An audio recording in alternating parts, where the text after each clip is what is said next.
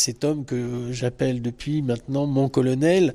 Euh, quand on dit mon colonel, eh bien c'est qu'on est un jeune militaire, qu'on fait le salut militaire. Moi, ça n'a pas été du tout la même chose. Euh, c'est en fait j'avais fait une demande pour être objecteur de conscience, mais comme j'y vivais dans cette ferme, à l'époque il n'y avait pas Internet, tout ça, et on, il y avait le statut d'objecteur de conscience qui existait, mais pour l'avoir, c'était dans une fourchette de temps, un laps de temps très très précis, et sinon vous deviez faire le service militaire. Donc moi, j'avais pas fait la demande à temps et donc été incorporé.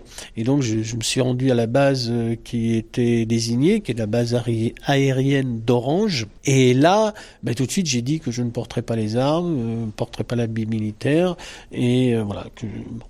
C'était par rapport à tes convictions chrétiennes? Oui, c'est ça. C'est-à-dire que, et d'ailleurs, euh, voilà, ce qui s'est passé, c'est que bah, j'ai tout de suite été euh, placé en prison, euh, prison dans la base, pas, prison civile. Hein, il, y a, une prison dans prison militaire. Et mais les gens étaient très respectueux. Ça, je pas été on m'a pas considéré comme un fou et on m'a jeté en prison, pas du tout. Ça a été fait de manière très correcte. Et puis, ce, dont je me souviens, alors peux pas être sûr complètement de la date, enfin de la du, jour, mais je suis presque sûr que c'était le vendredi et que le samedi euh, est arrivé dans le dans la dans la prison euh, quelqu'un ouvre la porte et se présente. Euh, voilà, je suis le colonel Chevrier.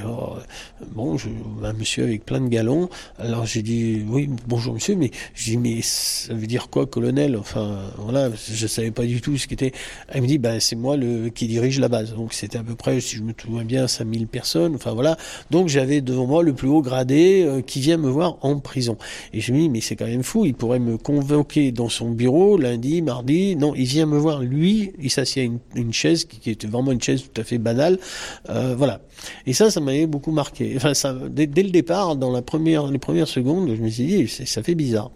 Et puis, euh, et puis sur ces entrefaites, effectivement, eh bien, on discute et moi, il me, tout début de la discussion, il me dit voilà, j'ai entendu parler de votre cas et je voulais savoir pourquoi vous avez, pourquoi vous êtes ici en prison. Expliquez-moi. Enfin, voilà. Alors, euh, bah, j'ai dit bah, je suis en prison parce que voilà, je vais être objecteur consent. J'ai pas fait ma demande à temps. Il y a une loi qui permet l'objection, mais je me suis mal pris.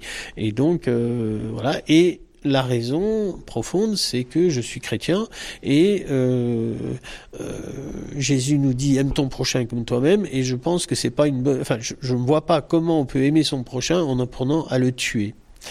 Alors il me dit, bah, écoutez, je trouve ça vraiment intéressant. Alors déjà, je comprends pas quand il me dit ça. Euh, je trouve ça vraiment intéressant, mais euh, eh vous savez, moi-même, je suis chrétien, je suis catholique, et euh, euh il y a un texte qui dirige ma vie, c'est 1 Corinthiens 13, c'est l'hymne à l'amour.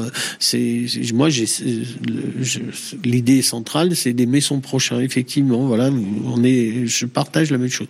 Alors ça m'a fait très bizarre parce que cet homme avait l'air sincère. Or pour moi un militaire, et a fortiori donc un chef militaire, était un assassin, euh, ou du moins un assassin en puissance, parfaitement conscient d'être cet assassin. Et là, je voyais un homme qui me semblait d'une grande gentillesse. Donc, euh, ça m'a fait plutôt bizarre le premier jour.